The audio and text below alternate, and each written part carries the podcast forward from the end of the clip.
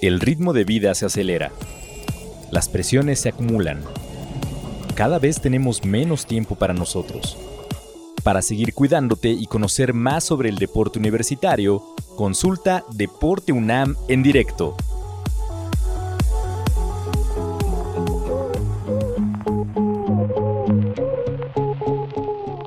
En esta ocasión, en lo mejor de Deporte UNAM en directo, la licenciada en nutrición Rebeca Camacho, adscrita a la Dirección de Medicina del Deporte de la Dirección General del Deporte Universitario, nos habló sobre los antinutrientes y sus características. En primer lugar, ¿qué son antinutrientes? No pueden ser antinutrientes o antinutrimentos. Los antinutrientes son sustancias presentes en los alimentos vegetales y en algunos animales que, bueno, se encuentran de manera natural ahí en ellos y se les llama así ya que bloquean o interfieren con la absorción de nutrimentos en el intestino. Básicamente muchos lo que mm, bloquean es esto, el zinc, el hierro, el magnesio, el calcio y el potasio que son nutrimentos que llamamos comúnmente minerales y que van a ser muy necesarios para la salud y que en algunos casos sí puede, dependiendo, vamos a ver, de, que, de qué tanto este, abusemos, por decirlo de alguna manera, de estos antinutrientes y si nuestra dieta no es tan variada, pues entonces podríamos tener alguna deficiencia de ellos. Pero no necesariamente va a ser así en todos los casos. Los antinutrientes en las plantas, ¿por qué los crean las plantas? No, obviamente no lo crean para la maldad del ser humano, para hacerle una maldad al ser humano, sino porque para las plantas son un mecanismo de defensa contra insectos, parásitos, bacterias y hongos.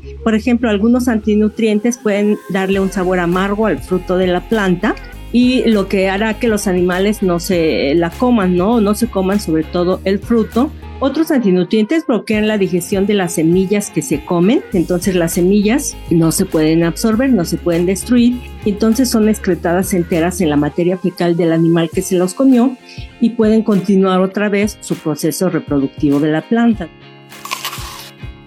solo son motivo de preocupación para el ser humano si se ingieren en grandes cantidades, ¿no? Como siempre decimos, la dosis hacia el veneno, entonces en grandes cantidades pueden ser un problema. Algunos tienen algunos beneficios para la salud. En primer lugar tenemos los taninos, algunos de ellos se encuentran eh, en los frutos que son de color este, rojo oscuro, morado, magenta, como las frambuesas, los eh, arándanos, las moras, etcétera. Y también en las uvas, obviamente, en las uvas, sobre todo las uvas verdes. Entonces, los taninos se encuentran en alimentos como el vino, el café o el té que este, pues que son alimentos que tradicionalmente consumimos, además de las frutas que ya mencioné, y son los responsables del sabor amargo en estos este, productos. Reducen la absorción de minerales como el hierro o el zinc, porque se unen a ellos químicamente y se eliminan juntos.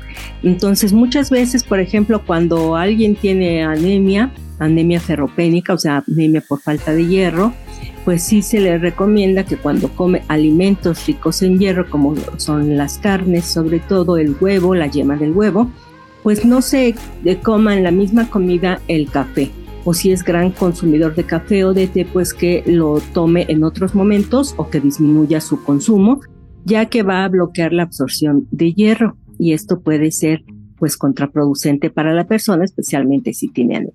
Pero en cantidades razonables eh, no va a ser tan preocupante, pero ya si hay un problema, entonces pues hay que buscar posibles causas y soluciones. Por otro lado, los taninos, también ahí está la estrellita, son antioxidantes que pueden inhibir el crecimiento de bacterias, virus, hongos y levaduras y ayudan a disminuir la concentración sanguínea de colesterol y a bajar la presión arterial. No todos estos beneficios eh, pongo el té, ver, el té eh, verde porque sobre todo se los mencionan en función del té, aunque también los mencionan en función del vino, ¿no? Que dicen es que va a ayudar el vino, pero ya se ha visto igual este que antes se decía alguna copa al día, este, ya se ha visto que no es tan recomendable el consumo de alcohol, aunque sea vino tinto.